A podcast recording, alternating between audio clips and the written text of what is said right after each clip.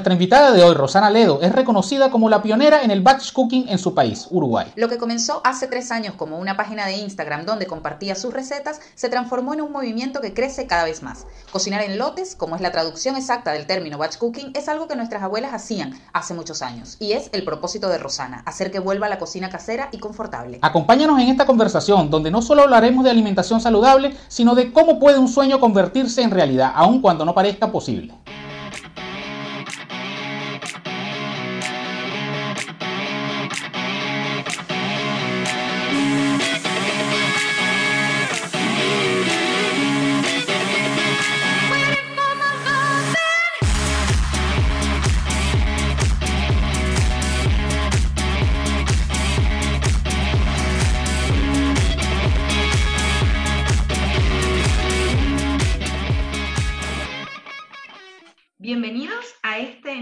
Episodio de Fuera de Lugar, tu no podcast de confianza. Tu no podcast de confianza, sí. A mí me gusta porque Daniel, Daniel repite que es tu no podcast de confianza. Es que eso es algo muy importante reafirmar. Reafirmar de lo negativo, que es tu no podcast de confianza. Muchísimas gracias por escucharnos siempre, por dejarnos sus comentarios. Esta vez lo voy a hacer al principio porque se me olvida. Recuerden suscribirse a nuestro canal de YouTube y eh, dejarnos un like si el video le gustó y bueno, eh, compartir el canal con sus amigos, con cualquier persona que sientan que ese contenido le puede hacer sentido, les puede ser útil. Recuerden compartirlo. Así es, el nombre de nuestro canal es Siempre Fuera de Lugar Podcast. Siempre Fuera de Lugar Podcast. Y en Instagram nos pueden dejar sus comentarios de cada episodio en nuestra cuenta. Podcast Fuera de Lugar. Podcast Fuera de Lugar. Y se pueden unir a nuestro canal de Telegram, donde tenemos una comunidad consentida con la que no solo compartimos los resúmenes de cada episodio, sino información acerca de tecnología,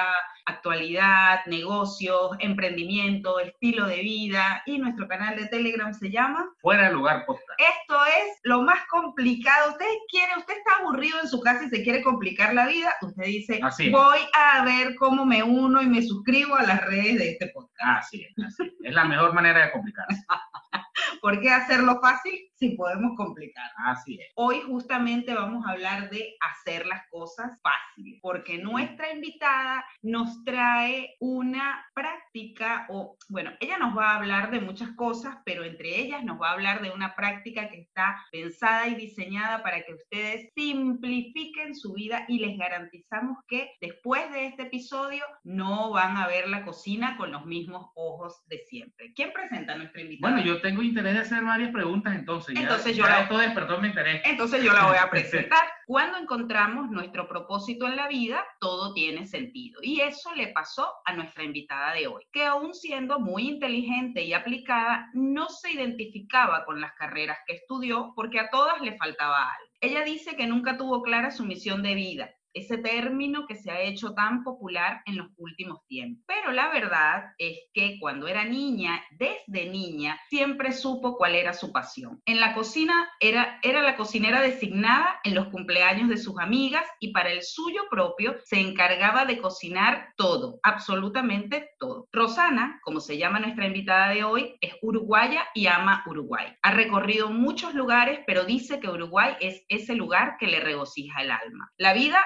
ha sido un camino de rosas para ella. Cada logro lo ha trabajado a pulso con una voluntad inquebrantable y muchísima constancia. Cuando su salud quiso jugarle una mala pasada, su médico de cabecera le dijo, haz algo que te guste. Y sin pensar, se matriculó para estudiar cocina. ¿Y saben qué? Se recibió con honores. Al poner un pie en una cocina profesional, supo que había llegado a su lugar. Rosana es pionera en el Uruguay en la enseñanza del batch cooking, una técnica popular en otros países y que ayuda a ganar tiempo en la cocina. Hoy hablaremos con ella de recetas, de proyectos, y de cómo maneja la competencia en un nicho como el gastronómico. Esta entrevista los dejará con ganas de salir corriendo a preparar la comida de la próxima semana, porque si algo tiene Rosana es el poder de inspirar desde su ejemplo. Hola Ro, ¿cómo estás? Bienvenida. Hola, ¿cómo están? Muchas gracias. Qué presentación, por favor. ¿Cuál, Me cuál como que así, ¿qué, ¿qué, más puedo agregar a eso? Nada. Podés seguir agregando. Ay, no, no, no. Muchas gracias.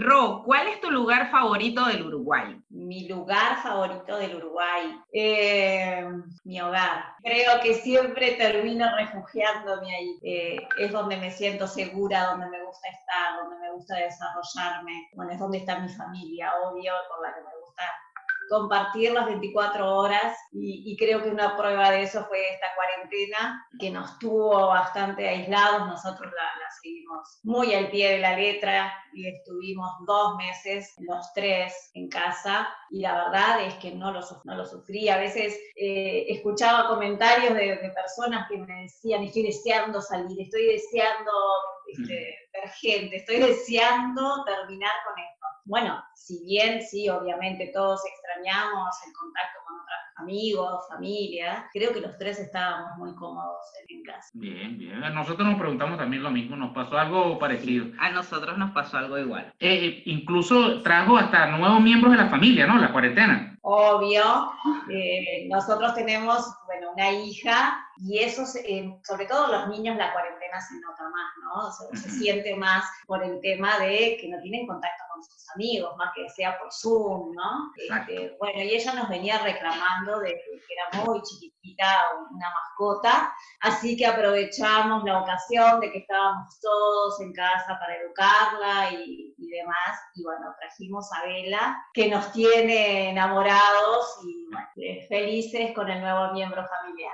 Bueno, yo, yo voy a arrancar, antes, antes de que ustedes comiencen a hablar de batch cooking, yo quiero eh, comenzar por lo básico. ¿Se puede aprender a cocinar a cualquier edad, Rosana? Obviamente. Yo creo que la cocina le aporta algo a cada momento de tu vida, ¿no? Y entonces, así como la cocina es un aprendizaje para los niños en cuanto a lo que son los ingredientes, los aromas, los sabores, eh, a cómo pesar, cómo sacar cuentas de un ingrediente, de otro, ¿no? Ese aprendizaje de dónde vienen los alimentos, creo que en una edad adulta y en una edad quizá también en un adulto mayor que dice yo me aburro y no, no sé qué hacer, eh, es justamente como una terapia, ¿no? Es una forma de salir de la rutina, de esa cosa agobiante del trabajo, de la casa y demás, y tomarlo como una distracción, como un cable a tierra para, para hacer algo diferente, compartir un momento con, con, otras personas, conversar, disfrutar.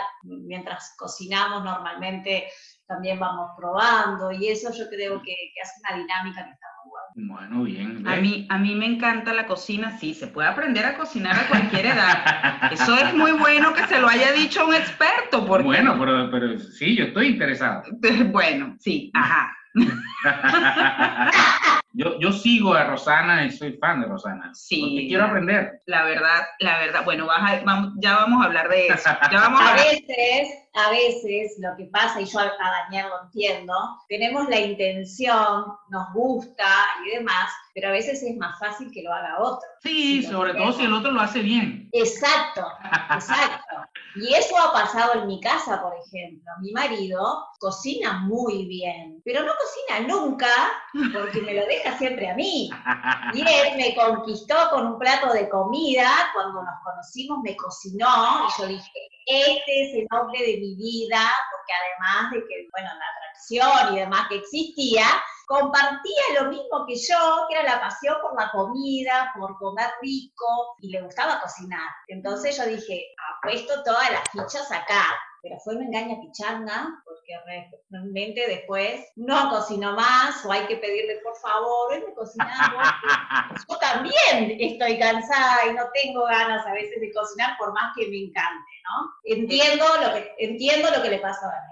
Sí, a mí me pasa algo más complicado todavía y es que yo entiendo que a mucha gente le gusta ir a comer a un buen restaurante y, a todos nos gusta que nos atiendan, que nos sirvan y todo eso, pero a mí me gusta tanto comer, yo disfruto tanto comer, es, es uno de mis mayores placeres en la vida, que el simple hecho de imaginarme que lo que me van a servir no me va a gustar y la hora de la comida se se va a convertir para mí en un momento desagradable, eso me hace que no quiero, no me gusta mucho, no soy de comer en la calle. Me gusta comer mi comida, lo que yo cocino, lo que yo preparo, la comida de mi casa. Entonces soy feliz. Eso es un ahorro para Daniel. Obvio. Está encantado de la vida. Obvio. Quizá por eso te eligió. Dijo, a esta le gusta cocinar, sacó sus cuentas y dijo, esto es un dineral que yo me voy a ahorrar. Supuesto. Pero a mí me pasa, a mí me pasa así, me cuesta ir a comer a un sitio. No, lo que, lo que decís eh, es verdad, porque a mí a veces me pasa también. A mí me gusta salir a comer. Es verdad que con después de que tenés hijos y demás, bueno, a veces se hace más difícil tener esa independencia de entrar y salir cuando uno quiere. Pero normalmente me pasa en los últimos años que voy a los restaurantes que sé que voy a pasar bien, o que sé que cualquier cosa que pruebe es buena, ¿sí? Que no me voy a decepcionar, porque me pasa que eh, me da fastidio invertir dinero en un mal plato de comida. Eso es lo que me pasa. Me duele. salí decepcionada de, lo que comí. Entonces, bueno, eh, entiendo también esa, esa cosa. Bueno, eh, Rosana, hablaste un poco ahí dentro de todo lo que nos dijiste, hablaste de los niños, ¿okay? de cómo se involucran y cómo aprenden cosas cuando se involucran también con la cocina. ¿okay? Yo... Eh, eso, eso eh, trajo a mi mente una pregunta que no tiene exactamente que ver con eso. Capaz, no sé si, si me la pueda resolver. Yo tengo un hijo, tengo un hijo que está, eh, recién acaba de cumplir 12 años, ¿ok? Él escucha este podcast, lo escucha, le gusta YouTube y desde que empezamos a subirlo a YouTube, ahora él lo escucha también. Y bueno, este, seguramente va a escuchar este capítulo. Pero yo quisiera saber cómo hago para que mi hijo comience a comer ensalada, porque eso ha sido una batalla, son 12 años de batallas, ¿ok? Entonces... Tú estás buscando para... Sí, bueno, no sé si Rosana me puede ayudar, ¿no? Pero bueno, bien. No, no es fácil. Hay una cosa que yo digo siempre en mis talleres, siempre lo repito en todos, y es que el paladar se educa. Eh, la única manera de que un niño a lo largo de su crecimiento vaya aceptando todos los eh, productos que le ofrecemos es educándolo en ese sentido. Los niños siempre son propensos a comer eh, frituras o comidas este, chatarra que se le llaman normalmente, ¿no? Porque bueno, porque son moda, porque lo ven por ahí y porque quizá saben mejor a su este, paladar poco educado, ¿sí? Ahora, si tú a un niño desde que empieza a aceptar los alimentos le das variedad y sobre todo comida saludable, es decir, frutas, verduras, granos, ese niño va a tener un paladar más abierto a futuro a comer cualquier cosa que tú le presentes. Obviamente que todos tenemos preferencias, ¿no? Hasta yo que como cualquier cosa, que me encanta probar todo y hasta extraño. Si me dicen, eh, ¿querés comer eh, mondongo? Bueno, sí, pero quizá no lo cocinaría o no lo preferiría en mi menú, porque, bueno, eh, es algo que nunca me llamó la atención. Entonces, ¿qué pasa en este caso, por ejemplo, con tu hijo? El tema de las ensaladas, además, es una presentación de un alimento casi que virgen, ¿no? Es la lechuga o es el producto sacado así de la planta y llevado a la mesa aderezado, bueno, lo que quieran. Pero no es un producto transformado como puede ser con los vegetales cocidos, que sobre todo los chicos los podés disimular porque eh, los mezclas, los, los, los, disfrazás, como le digo yo a veces con algunas recetas y ni siquiera se enteran que se los están comiendo. Entonces, la única manera es ofreciéndoselo, ofreciéndoselo en cada plato que ¿sí? Va a comer un guiso, bueno, antes del guiso va a haber una entrada que es una ensalada y no la va a comer el primer día ni el segundo y quizá pasen seis meses y un año, pero siempre hay que obligarlo a que pruebe y aunque sea una hoja que se la coma, ese niño con el correr del tiempo va a aceptar ese producto. El tema es que si tú se lo ofreciste cinco veces y no lo aceptó, te cansaste, ¿qué es lo que pasa normalmente? Los padres por no tener esa lucha con la comida, dicen, no se lo doy más, que coma otra cosa, que coma lo que le gusta, ¿no? Y, terminan que no se lo propone más. El tema es la insistencia y seguir proponiéndoselo. Y otra cosa que se puede lograr es el tema de los packs. Entonces, si cuando tú armas un menú, eh, incorporás algún alimento que es su preferido, ¿sí? Un día todos vamos a comer milanesas con papitas, ¿no? Porque es lo que a ti te encanta. Pero al otro día vas a comer,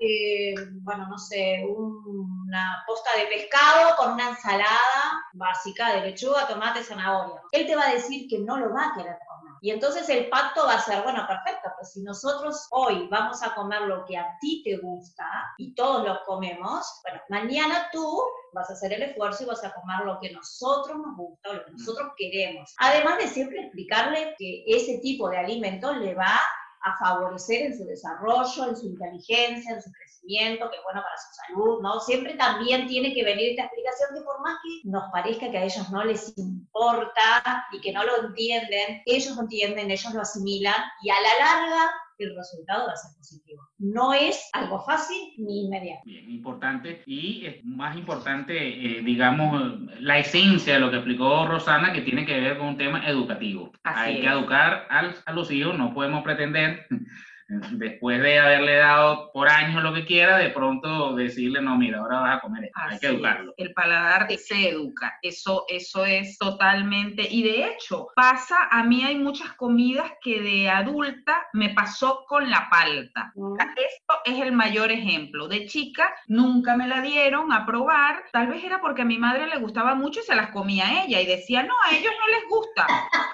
Y nunca nos daba. Y entonces cuando fui creciendo, que ya era grande, adolescente, y la probé por primera vez, me enamoré. Entonces yo andaba evangelizando en la palta a todo el mundo y dándosela a todo el mundo y quería que todo el mundo la probara. Pero aún así a Carlos no le gusta. Y se la ofrecí, se la ofrecí, se la ofrecí, no, no me gusta, no me gusta, no me gusta. Y de grande ahora tampoco le gusta, pero con mi sobrina sí. Verónica sí la, la probó y la amó desde que la conocí. Ro, ¿por qué, ¿por qué ese no gustar un alimento ocurre más que todo con los vegetales. ¿Por qué nadie dice, ay, no me gusta un pollo frito? Ay, no me gusta una torta de chocolate. No, son muy pocos. Y hay gente que no le gusta, ¿no? Pero en realidad son muy pocos. ¿Por qué ocurre con los vegetales? Eh, yo creo que es porque es un producto natural. Que hay otra cosa que está pasando hoy. Los alimentos están congelados, vienen de un proceso de cámara. Los, em, por ejemplo, en el caso de frutas y, y verduras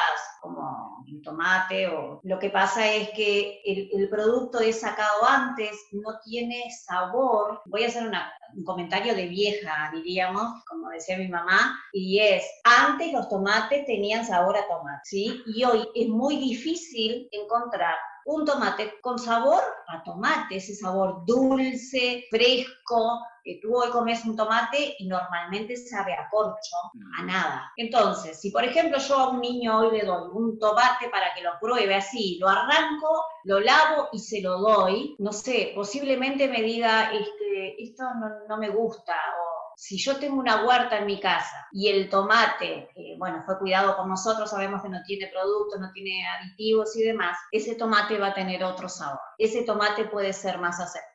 Sin embargo, esa fruta o esa verdura que yo traigo de un supermercado pasa que no tiene ni siquiera aroma. Entonces, ¿cómo hacer eh, a un niño comer un producto que no tiene sabor a absolutamente nada? A los niños les gustan los productos comida sabrosa, esa comida que le llama la atención por su aroma, por su sabor, por su color. Entonces, creo que hay que volver un poco también a esto de huerta en, nuestro hogar, eh, de que ellos Ahí existen varios proyectos así con chicos que me parecen fantásticos e incluso a mi hija la he mandado cuando era más chiquitita para que viviera esto de yo planto una semilla, sale el producto y eh, me lo puedo comer, lo puedo elaborar. Eso también hace que se familiaricen más con el tema frutas y vegetales y los quieran aceptar, ¿no? Es todo como una cadena. Pero eh, una de las cosas que yo siempre le he enseñado a mi hija cuando vamos de compras a un supermercado es sentir el aroma de la fruta. Yo por el aroma sé si una fruta es buena o es mala, ¿sí? Sentí, mira, esta vez esta tiene aroma, esta es rica, esta no tiene aroma, no.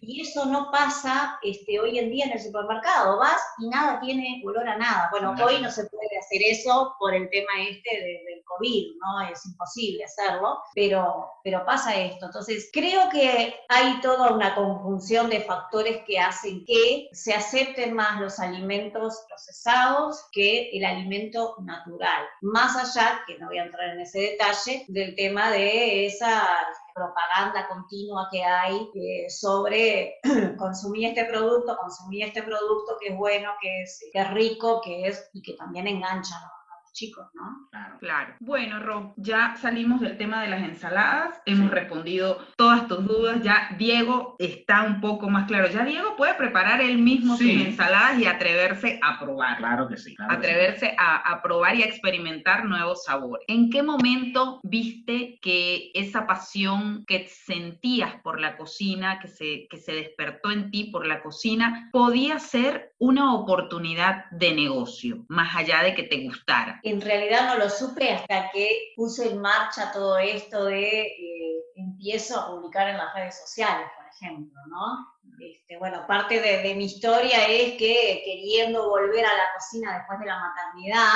eh, que bueno, que yo había dejado para dedicarme a mi familia, no sabía por dónde volver o cómo volver que no me implicara eh, estar todo el día fuera de casa o que no me implicara estar separada de mi hija, ¿no? Entonces voy a empezar como para ponerme a tiro de nuevo con la cocina, publicando recetas en las redes sociales, consejos, tips, recomendaciones, ¿no? Que fue por donde empecé. Hasta que me di cuenta, por un lado, que había una respuesta positiva, que gustaba, que estaba bueno. Por otro lado, que llevaba muchísimo trabajo. Es decir, eso implicaba horas de trabajo y a veces creo que la gente no se da cuenta de lo que hay atrás de, de, estas páginas de eh, perfiles de redes sociales gastronómicos o de blogs de cocina, de páginas web, y es que normalmente el emprendedor o el pequeño emprendedor cuando arranca empieza haciendo todo él, ¿no? Porque no tiene ingresos como para pagarle a otro. Y entonces te convertís en el que prueba esa receta, el que la cocina, el que mm, le saca las fotos, el que, el que escribe sobre ese producto, sobre esa receta, el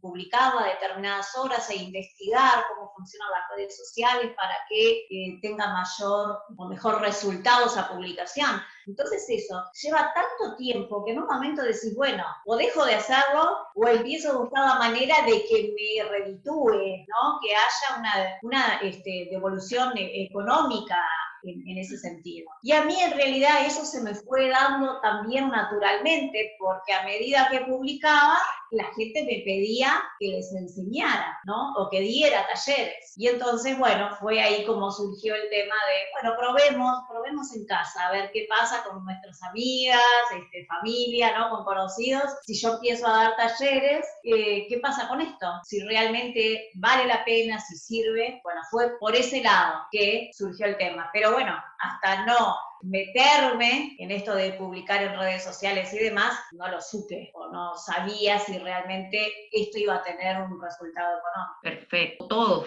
nos hemos encontrado en algún momento navegando en las redes sociales con alguna receta. Y eh, a nivel local o a nivel presencial siempre hay cocineros, cocineras que dan clases de cocina. Pero eh, las clases de cocina eran como todas muy iguales. Eh, aprender a hacer pan, una clase de repostería o una clase de preparaciones saladas, pero la primera vez que yo vi un taller con una palabra distinta fue uno de tus talleres, que decía que era un taller de batch cooking. Y te confieso que fui a internet a buscar el término. Dije, ¿qué es esto? ¿Qué es batch cooking? Entonces, explícanos un poco para los que tampoco lo saben, qué es el término y por qué tus talleres son orientados hacia allá. Bueno, batch cooking significa el término cocinar en lote, ¿no? Significa realizar una serie de preparaciones, seguir una serie de pasos para lograr en pocas horas, un día a la semana, tener la comida pronta para el resto de la semana o por lo menos las bases para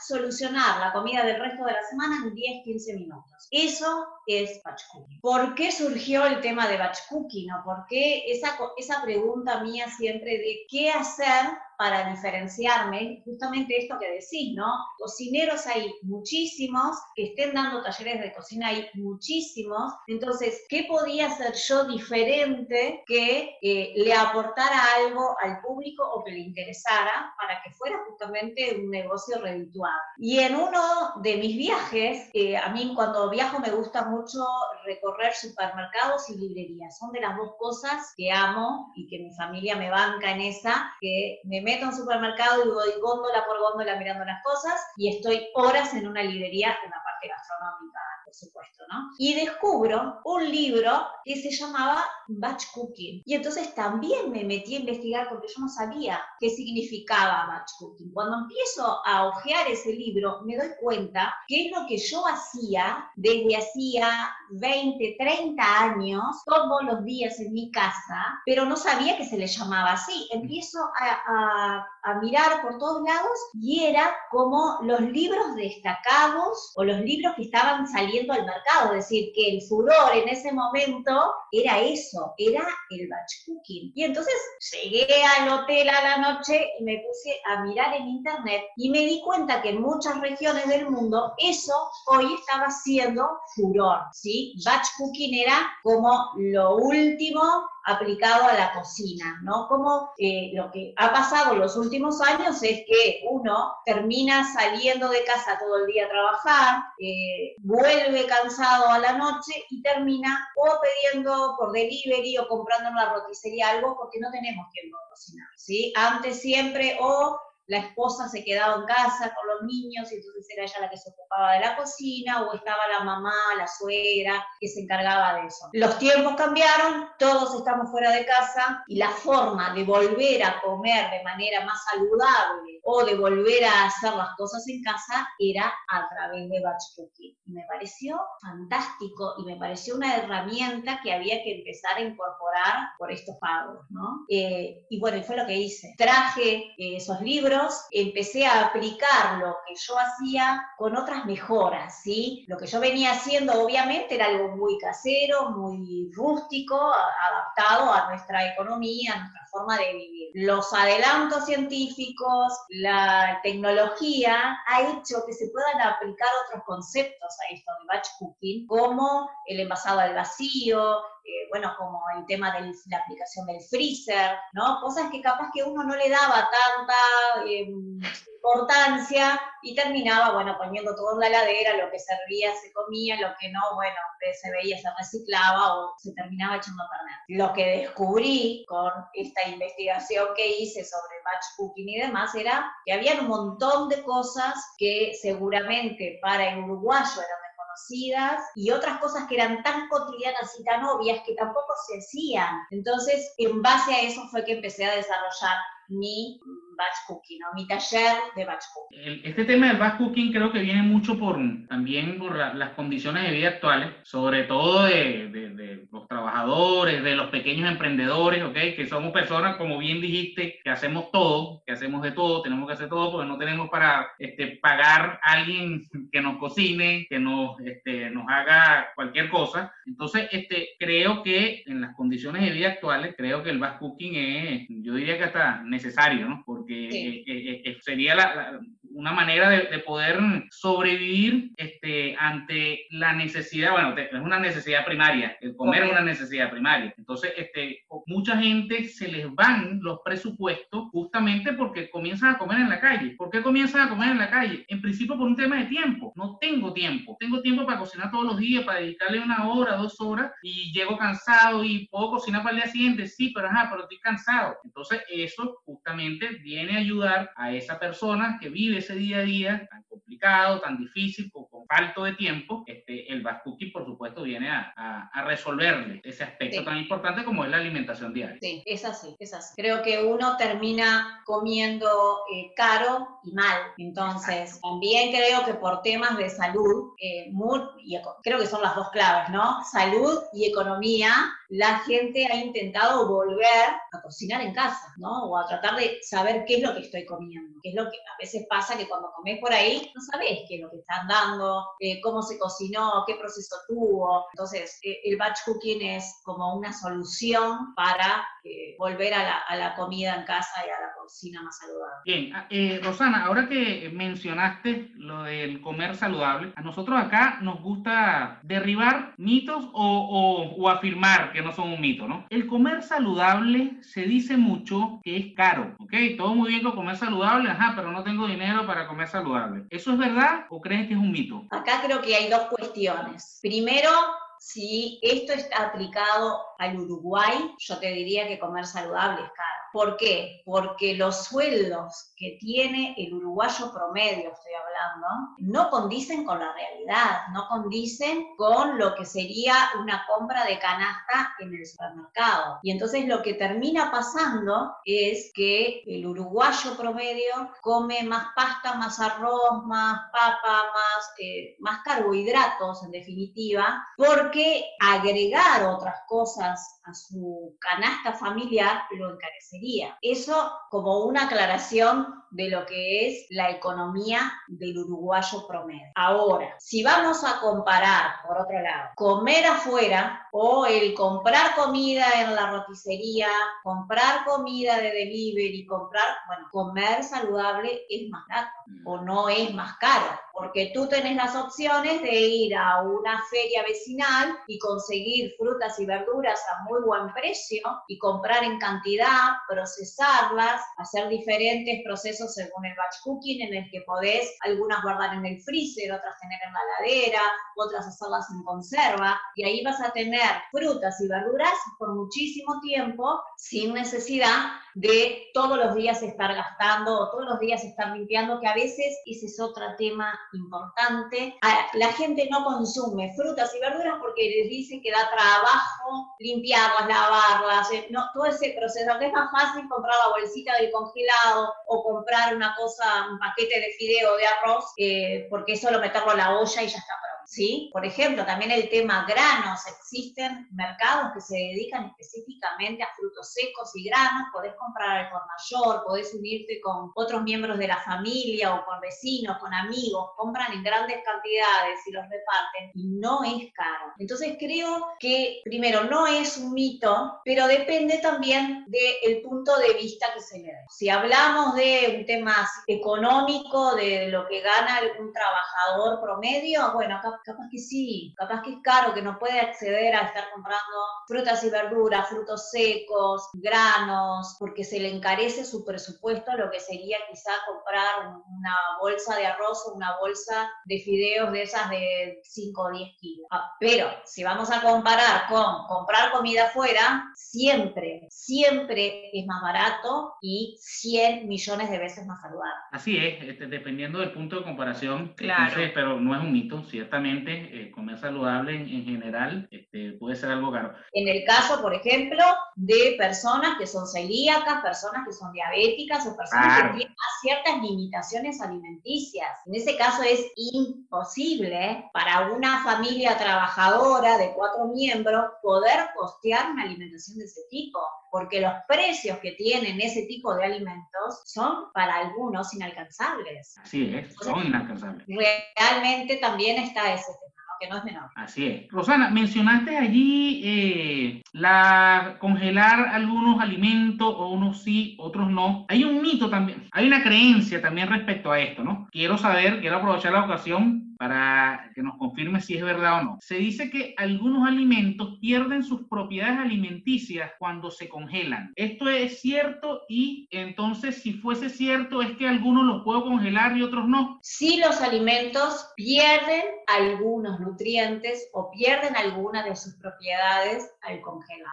Pero ¿qué pasa? En estos casos, eh, a ver, lo ideal sería, voy al mercado, eh, traigo esa fruta y verdura eh, si es un productor orgánico y un productor que sé que este, tiene un campito al fondo de casa y sacó todo de ahí, eh, me lo traje a casa, lo limpié, lo lavé, eh, lo sanaticé y, y, ya lo consumo. Eso sería el sumum, ¿sí? El producto es fresco y el producto lo, lo estoy consumiendo con su mayor potencial. La vida misma hace que eso sea casi imposible hoy, a menos que vivas en el campo y entonces vas sacando, o, bueno, o tenés tu, tu gran huerta y lo vas haciendo. Entonces lo que pasa normalmente es que yo voy a ir al supermercado, voy a ir al mercado una vez a la semana o dos veces a la semana y necesito procesar esos alimentos para que no se me echen a perder, porque si no también es dinero tirado.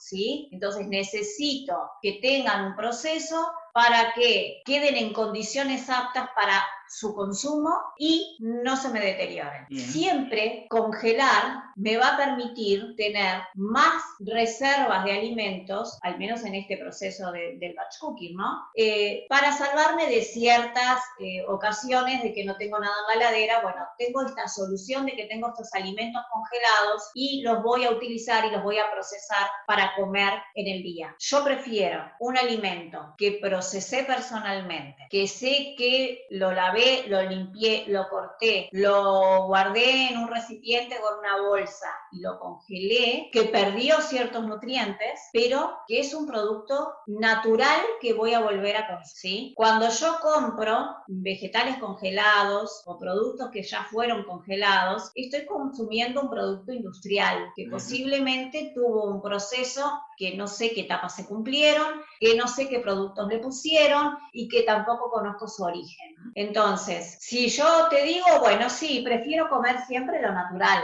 pero en este momento que estamos viviendo, el congelado, aunque pierda algunos nutrientes, me da muchísimos más beneficios que salir a comprar afuera. Es lo menos malo. Exacto. En ese es lo menos malo. Lo ideal siempre es como natural, obvio. cuanto más fresco, mejor. Eh, el tema es llegar a un punto intermedio en el que no coma eh, todo procesado o todo comprado y pueda elaborar mis propios alimentos o pueda elaborar mis propios congelados, que eso también es importante. Tal cual. Yo, y yo le, le aportaría que esos alimentos congelados que compramos, aparte de todos esos procesos que pasaron, tienen incorporados otros productos para que se mantengan por más tiempo. Entonces, cuando compramos una bolsa de vegetales congelados que tiene una fecha de elaboración enero y una fecha de vencimiento diciembre, hay que ver qué otros componentes, qué aditivos tiene ese, ese vegetal para que dure tanto tiempo, ¿no? Entonces ya no es solamente con el cómo se procesó, sino el con qué se procesó. Exacto. Yo tengo otra pregunta. Bueno, adelante, este es su podcast. Este es mi podcast. Sí.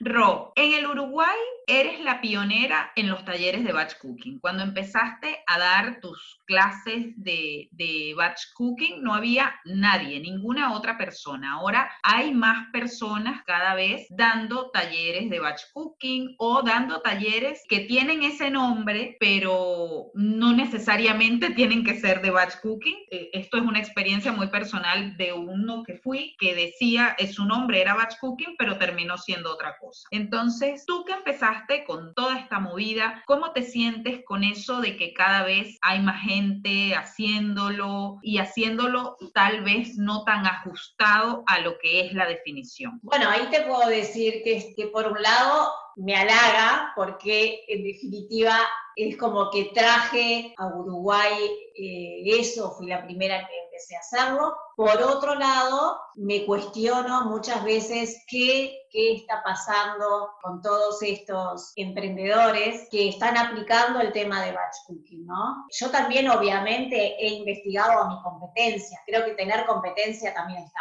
bueno porque te hace superarte o te hace mejorar lo tuyo. Y te decía, he investigado la competencia y me he dado cuenta que todos tienen un perfil muy diferente muy diferente al mío, ya sea porque o lo encaran más hacia el lado vegetariano, que está muy bien porque eh, hay muchísima gente hoy que es vegetariana, eh, hay otros que son profesionales conocidos o reconocidos que quizá eh, ven esto como también una nueva forma de taller, porque bueno, ya no encuentran qué receta, ¿no? Después de dar todas las dulces, todas las saladas, todas las conservas, todo no sé qué, bueno, un nuevo tema, el batch cooking, que es lo que hay hoy. Está bien también, pero que, que aporta, pero creo que hasta ahora, de los que yo he investigado, ninguno hace el proceso que hago yo en mis talleres. ¿Por qué? Porque mis talleres van desde lo que es el diseño del menú, que yo además diseñé un menú de una determinada manera para que eh, mis alumnas puedan eh, visualmente darse cuenta más rápido si están comiendo saludable o no qué cosas están comiendo. Va desde el diseño de menú hasta lo que es el proceso final de armo el plato. ¿sí? Vamos por el supermercado, vamos por el almacenaje en seco, el almacenaje en heladera, el almacenaje en freezer, qué cosas tener en casa siempre. Y incluye entre, hoy tengo varios talleres de batch cooking, y incluyen entre 15 y 22 recetas. Todas esas recetas se cocinan en clase o se muestran cómo hacerlas en clase y se prueban. Muchas personas lo que hacen en los talleres de batch cooking es, te muestro dos recetas te explico la teoría y te doy todas estas recetas para que tú después las pruebes en casa o las hagas en casa. En mi taller hago todas las recetas y prueban todo. Yo por eso siempre les aclaro cuando el alumno me, me pagó el taller, yo después les mando un comunicado para recordarles el taller y siempre les digo que no te esperen a almorzar, que no te esperen a cenar, dependiendo de la hora que es el taller, porque vamos a comer todo allí. Y a veces me pasa que me dicen, no puedo probar más nada porque no puedo más, ya comí demasiado, no puedo más. Y eso es que les damos una muestra, un poquito de cada plato para que prueben. Y para mí eso hace la diferencia totalmente, porque a mí como cocinera me gusta ir a un taller de cocina en el que pruebo cómo concibe el cocinero el plato. ¿Sí? Porque a mí me puede quedar de una manera y a él le puede quedar de otra. ¿sí? Creo que todos tenemos, por más que la receta sea la misma, la mano es diferente. Y entonces en la experiencia y en el probar y en el oler está la diferencia. ¿Por qué a mí me queda de una manera y a él le quedó de otra? ¿no? Y eso también te hace ir ajustando la receta para lograr ese sabor o, eso que probaste en el taller. Y eso es lo que me ha hecho también dudar tanto en el tema de los talleres por Zoom o los talleres online, que me lo siguen pidiendo y bueno, como viene todo esto, me, los, me lo estoy cuestionando realmente de empezar a hacerlos. Pero para mí, batch cooking, más allá de la teoría o de cómo hacerlo, es vivir la experiencia de poder estar ahí y tocar y probar y ver por qué se hizo eso y por qué ese alimento se transformó en tantas otras cosas, esa es un poco la base, ¿no? Tener uno o dos o tres ingredientes y transformarlos en receta base y esas recetas bases transformarlas en millones de platos diferentes, ¿no? Que eso es lo que me parece que está bueno. Entonces, en definitiva, yendo de nuevo a la pregunta, creo que pueden hoy haber muchas personas que estén haciendo lo mismo, pero no es lo mismo, ¿sí? No sé si se entiende. Y mira que perfectamente. en, mi, eh, en mi vida y en mi profesión soy una persona súper humilde, no me gusta eh, ni agrandarme ni decir cosas que no son, que a veces para vender, ¿viste? Terminan promocionándose de una manera como soy el uno, soy lo mejor, soy lo... No, eh, no tengo ese perfil, no me gusta, siempre lo, he rechazado. Eh, simplemente digo que mis talleres son diferentes, son una experiencia distinta. Y creo que la repercusión o las respuestas que he tenido han sido siempre en ese sentido, ¿no? Quedan sorprendidas del resultado, sorprendidas de después de poder aplicar eso y haber logrado un cambio en su rutina o en su vida o, sentir que su familia ha mejorado o su relación familiar gracias a mis talleres, que creo que, que te digan una cosa así es, es realmente importante. Y la otra cosa, que no es menor tampoco, es que mis talleres están diseñados para toda la familia que puedan comer desde los grandes hasta los chicos, que a veces pasa que con talleres que son muy específicos, después me dicen, está perfecto, pero ¿y esto eh, cómo se lo hago llegar a mi hijo? ¿O cómo lo comen los niños? ¿no? ¿O cómo logramos que los niños eh, adapten esta, esta nueva realidad alimenticia en casa? Y bueno, lo he pensado de manera que existan platos e ingredientes que puedan ser consumidos por todos. Sí, hablaste recién de que justamente esa experiencia, de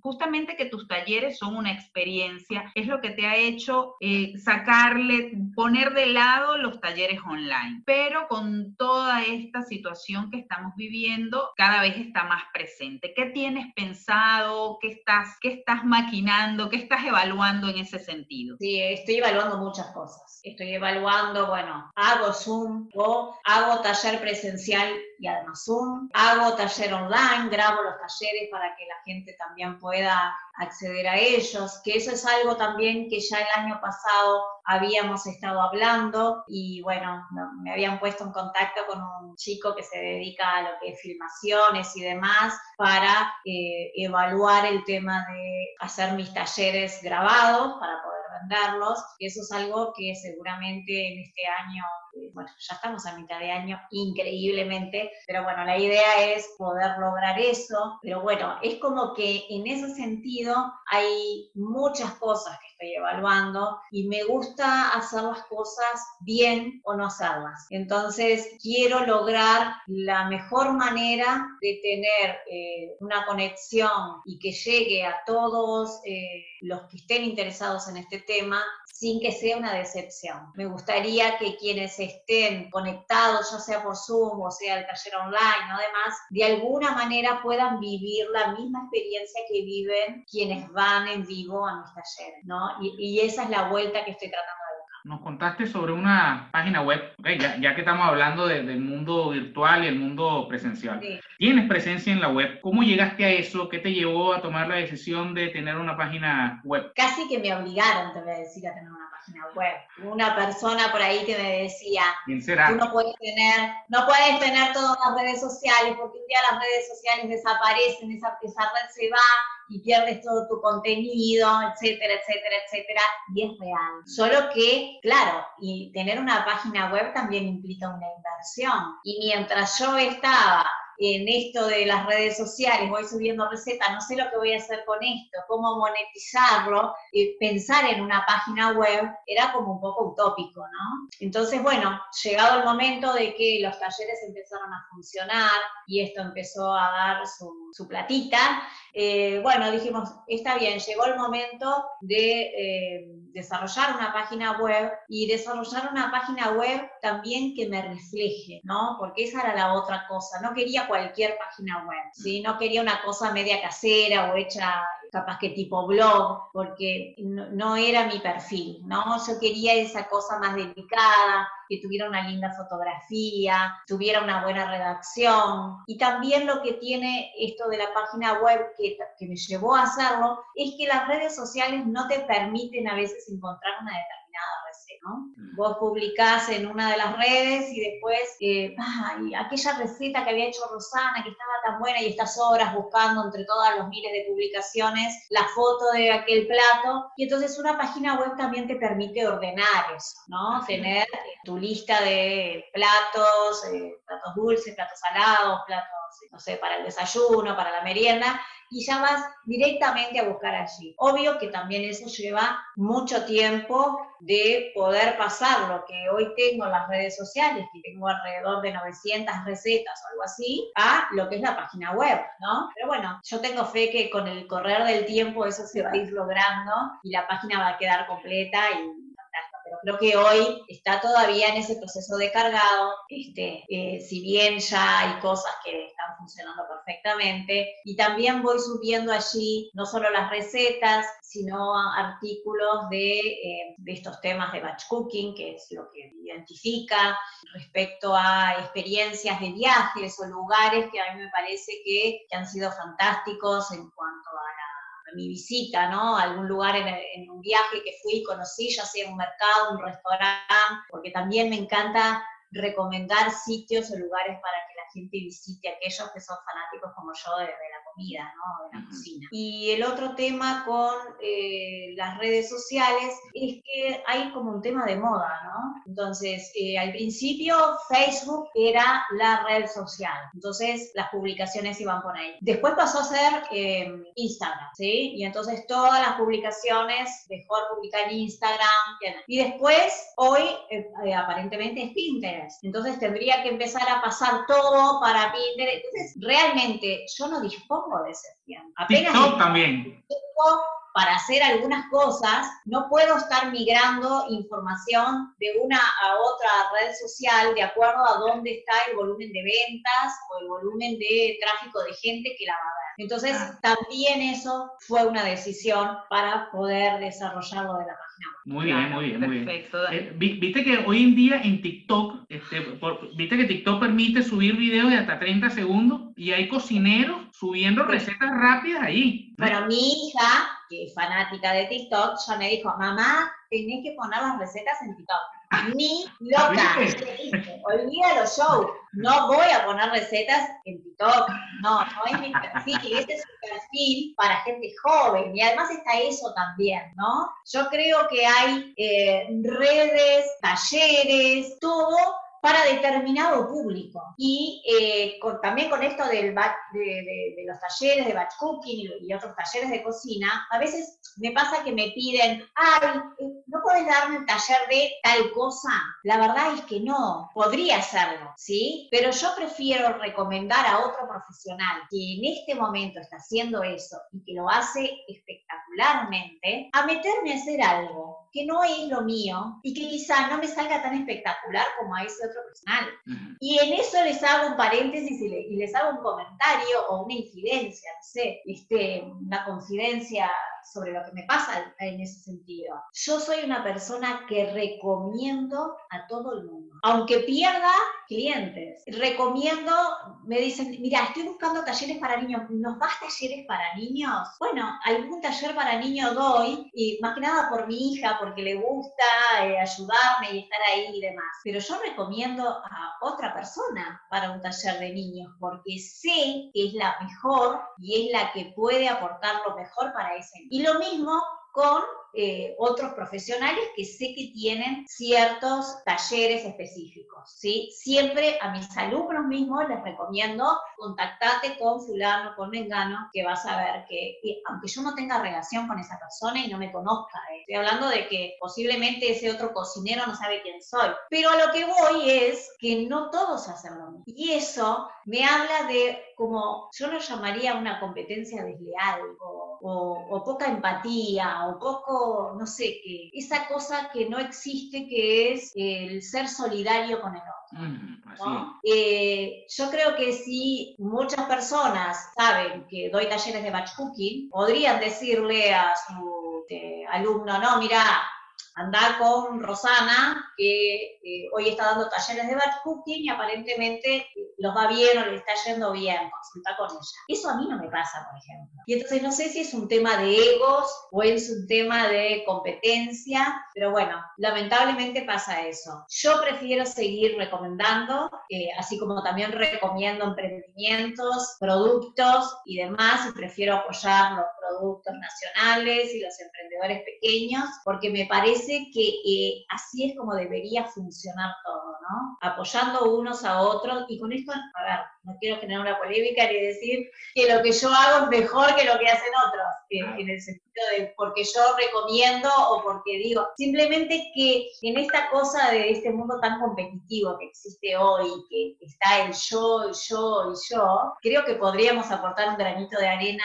y ser todos un poquito mejor si cada uno hiciera algo de esto, ¿no? O recomendar a otro colega, o recomendar a otro proyecto, otro emprendedor, otro que creo que estaría bueno. Así es, yo coincido totalmente contigo y creo que si todos tuviéramos esa mirada hacia, hacia lo que hacemos y lo que no hacemos, porque creo que el reconocer que no hacemos algo eh, está íntimamente relacionado, el cómo lo manejemos está íntimamente relacionado con el ego. Si no lo hago, no puedo decir que lo hago. Si sé que lo hace otro, gano más cuando recomiendo a ese otro que cuando asumo un proyecto en el que al final voy a quedar mal. Entonces, puedo inclusive potenciarme a ese otro que tanto recomiendo, puedo levantar el teléfono y decirle, ¿por qué no hacemos algo juntos? Porque me piden lo que tú tienes, pero creo que pudiéramos tú y yo hacer esto y, y bueno, llegamos a los dos públicos. Yo confío en que algún día eso se va a dar. Todavía no se da, pero yo sí confío en que, en que llegará algún momento en que todos nos apoyemos de una mejor manera. Hay que trabajar en eso. Hay que trabajar. No se mágicamente.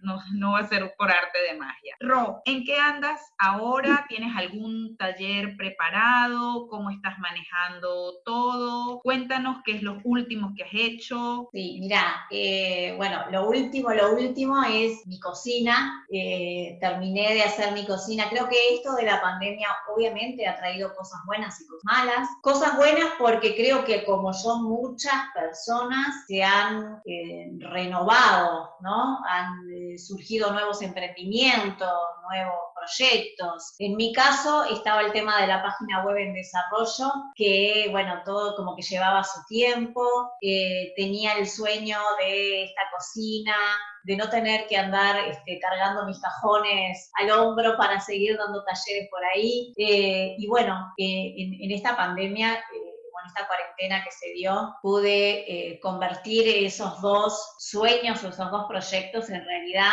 que fue publicar la página web y tener mi cocina nueva. Entonces, estuve dando hasta ahora talleres en la cocina nueva, que ya como que la inauguramos con mis alumnos. Aquellas personas que, tenían pago su taller antes de declarar eh, la cuarentena, y entonces, bueno, eh, nos juntamos, hicimos talleres de 6, 7 personas, eh, pasamos precioso, fue como una experiencia para ellos también renovadora de poder salir de casa, hacer algo distinto, hacer algo que los distraiga. Y, y bueno, eh, por supuesto que he tenido que tomar una serie de medidas respecto a lo que es el local en sí, como bueno, la alfombra, este, sanitizante, se toma la temperatura antes de entrar al local. Bueno, tenemos alcohol en gel también para las manos antes de entrar y después en la mesada hay cuatro o cinco dispensadores de alcohol en gel para que continuamente se estén limpiando las manos. Yo uso alcohol en spray al 70% para limpiar las mesadas a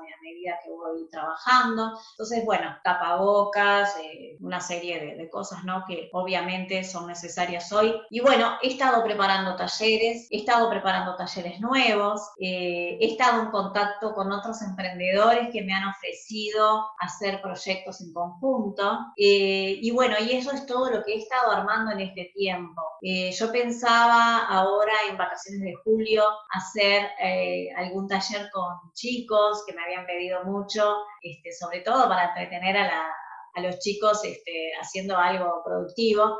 Pero bueno, eh, con esto que pasó esta semana de los rebrotes y las nuevas apariciones, la verdad no quise tomar ese riesgo, preferí no publicar las fechas de talleres para julio y preferí esperar directamente a agosto. Eh, en agosto voy a salir de nuevo con los talleres de batch cooking, los de siempre, eh, un taller nuevo de batch cooking de viandas y meriendas 2, que lo iba a sacar antes de la cuarentena y bueno, cuando pasó esto fue imposible. Y eh, tengo ahí un par de talleres más nuevos, no tan encarados al batch cooking, aunque todo lo que yo hago siempre en cada taller les voy dando los tips de cómo lograr tenerlos más fácilmente o cómo lograr esa receta de tenerla pronta en, en poco tiempo. ¿No? Es decir, más allá de que no sea un taller de batch cooking específicamente, los tips que les doy es como para poder tenerlos ya medios prontos. Así que bueno, esos son los proyectos a, a, corto plazo, digamos, a partir de agosto, eh, retomar los talleres, obviamente que no van a ser como eran antes, que eran unos talleres de 15 personas aproximadamente, 16 personas, van a ser talleres de 8 a 10 personas máximo, así que además,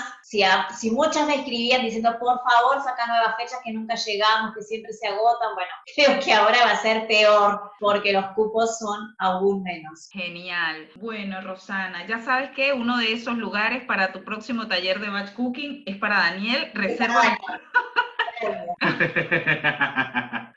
Buenísimo. Bueno, para nosotros ha sido un gusto esta conversación. Siempre a todos nuestros invitados les pedimos que le regalen una recomendación de algo, un libro, una serie, una práctica, algo en tu vida, algo que a ti te haya funcionado y que quieras regalárselo a las personas que, que nos escuchan, regalárselo, compartirlo con las personas que nos escuchan porque ellos son muy buenos, ellos nos quieren, a pesar de nosotros mismos. Pues entonces están ahí, escuchan nuestros episodios, nos dejan comentarios y eh, ya nos han dicho que estas recomendaciones de nuestros invitados les gustan, las buscan Así que bueno, ¿qué podrías recomendarle a las personas que nos están escuchando? Algo, lo que quieras, es una recomendación libre. Bueno, les voy a recomendar una película, seguramente muchos ya la hayan visto. Yo soy una persona como muy sentimental, soy muy romántica y además me encanta comer. Así que siempre, y me la terminé comprando para tener en casa, para, para poder volver a verla en, en momentos que estoy más triste o que estoy con ganas de ver algo diferente. Eh, la película Bajo el Sol de Toscana para mí es una película hermosísima, hermosísima en todo aspecto. Hermosísima cómo cuenta, cómo uno puede volver a, a crearse, ¿no? volver a nacer de una manera diferente o de una manera impensada, o cómo de la crisis uno puede lograr igual la felicidad. ¿sí? Puede pasarte algo en la vida en, la que, en lo que pensás que, bueno, que, que ya no hay una vuelta atrás o que no hay forma de salir de eso y ciertos pasos o ciertas cosas que hagas te van a ir demostrando en el camino que sí es posible volver a empezar, volver a reinventarse. Esta película muestra, además de lugares hermosísimos de Italia, es un lugar en el que me gustaría tener un proyecto. Me gustaría muchísimo tener un proyecto en, Toscana. Eh, es un lugar paradisíaco en el que también me he sentido muy, muy, esto es mi lugar en el mundo. Y esa película me, me refleja en muchos sentidos. Me refleja en vivencias, en cosas que me han pasado en la vida y me refleja en el volver a empezar una y otra vez. Así que eh, esa es una recomendación una película para, para, que la puedan ver en familia, porque además es, es, divertida, tiene, tiene pasajes muy lindos. Y también quiero dejarles la frase que hoy es mi frase de cabecera, que es una frase que hoy está al ingreso de mi local, porque mm, fue una frase que me acompañó durante mucho tiempo, en este tiempo de planificar, de, de de volver a nacer y de empezar de nuevo, y es que si puedes soñarlo, puedes hacer. Y es así. Creo que puede llevar más tiempo del que uno piensa o puede llevar más tiempo en desarrollarlo, en llevarlo a cabo, pero en definitiva creo que todo lo que uno sueña en algún momento eh, se puede llegar a, a dar. Buenísimo. Yo tengo amo, una frase de Rosana. Acá. Amo esa frase, resume mis dos palabras favoritas que son soñar y hacer, porque creo que todo pasa por el hacer. Exacto. En la medida en que nos comprometamos a hacer las cosas realidad, las podemos lograr. Buenísimas esas recomendaciones. Voy a buscar esa película porque yo la vi hace mucho tiempo. No, la, quiero ver. la voy a buscar y si la consigo te prometo que la vamos a ver hoy. Eh, okay. Usted tomó algunas notas de sí, nuestra sí. conversación. Daniel nos hace un resumen del episodio. Sí, para la gente ansiosa que dice, pero en conclusión, ¿qué fue lo que dijeron? Bueno, en conclusión, ¿de qué se habló acá hoy? Bueno, voy a hablar primero de la frase porque Rosana cerró con una frase, pero dijo otra. La cocina aporta algo a cada momento de tu vida. A veces no sabemos todo lo que puede haber detrás de una cuenta gastronómica, no tenemos idea. Los pequeños emprendedores arrancamos haciendo todo. Hemos perdido la solidaridad y tenemos que ser un poco mejores y recomendar. Y bueno, cerró con su frase, si puedes soñarlo, puedes hacerlo. Me encanta. Ahora voy con un resumen. Hablamos de un mito, si se puede aprender a cocinar a cualquier edad, Rosana nos confirmó que es un mito. Sí se puede aprender a, co a cocinar a cualquier edad. A los niños hay que educarlos, hay que educarlos, no podemos podemos pretender de un día para otro es que ingieran o coman un alimento que, para el que no han sido preparados nunca. Hoy en día los sabores han cambiado por los procesos, precios, perdón, previos al consumo por el que pasan los alimentos. ¿okay? Tenemos que tener en cuenta eso, el contexto de hoy es diferente al de muchos años atrás. ¿okay? El batch cooking, ¿qué es? Es la cocina en lote. ¿okay? Eh, hablamos de si efectivamente era un mito o no el que comer saludable sea caro. Bueno, en el Uruguay, Rosana nos habló del Uruguay, nos dijo que si era caro, sin embargo, nos hizo algunas comparaciones. Exacto, Rosana hizo una diferenciación bien importante. O sea, caro en comparación con qué. Exacto, caro, caro, en comparación con que, bueno, si tú estás saliendo porque no te da tiempo todos los días a comer, es preferible que inviertas ese dinero que estás dejando en la calle en comprar alimentos saludables y procesarlos tú mismo. Y procesarlos en casa. Muy bien. Eh, los alimentos pueden perder alguna eh, propiedad al congelar, ciertamente. Sin embargo, esto este, también, eh, digamos que es relativo, ¿ok? Porque en el mundo actual es imposible comer un alimento fresco y, por supuesto, la dinámica de la vida que no nos permite cocinar, que no nos permite porque no tenemos tiempo, hace que terminemos consumiendo alimentos que, son, que, no, que no son saludables o que ya han perdido muchas propiedades nutritivas. Entonces, sería lo menos malo ¿okay? el procesar nosotros nuestros propios alimentos en casa. Y bueno, este nos habló de sus talleres. Los talleres van desde el diseño de menú hasta lo, hasta lo que es el proceso final de armar el plato. Rosana nos deja en sus talleres de 15 a 22 recetas que se prueban. Por eso que yo quiero hacer el taller. ¡Qué descarado! Me imaginé que era por eso, obviamente, porque va a seguir esperando que tú cocines. Llega a casa y dice, todo estuvo muy bueno, pero no entendí. No, yo quiero aprender. Buenísimo este resumen. Rosana, te dejamos que te despidas en este momentito para antes de cerrar el, el episodio. Bueno, muchas gracias, muchas gracias por la invitación, por este espacio. Este, me encanta lo que están haciendo, así que sigan así, chicos. Este, me parece muy divertido cuando los dos este, intercambian opiniones. Me parecen una pareja súper. Así que nada, gracias por, por invitarme, por permitirme presentarme como persona, como profesional. Así que bueno, a las órdenes para lo que necesite. Buenísimo, para nosotros un honor contar hoy con esta invitada que no solo nos habló de cocina, nos habló también de emprendimiento, nos habló de apoyo, nos habló de sueños. Nos habló de familia y nos habló de la vida. De todo. Esta ha sido una entrevista súper nutritiva. Muchísimas gracias a ustedes por echarnos. Si les gustó, si quieren hacerle alguna pregunta a Rosana, bueno, vayan a nuestra cuenta de Instagram. yo sabía, yo sabía que algún día le iba a pasar. Podcast fuera de lugar. Podcast fuera de lugar y déjennos un comentario. En el post del capítulo. En el post del episodio. Y si quieren contactar con Rosana, nosotros les vamos a dejar en las notas de este episodio su página web, su Instagram, su Facebook, todas las redes sociales donde pueden conectar con ella. No la busquen en TikTok porque ya dijo que no va para TikTok, pero le vamos a dejar todos los lugares donde sí la pueden encontrar. Muchísimas gracias y nos escuchamos en un próximo episodio. Chao, chao.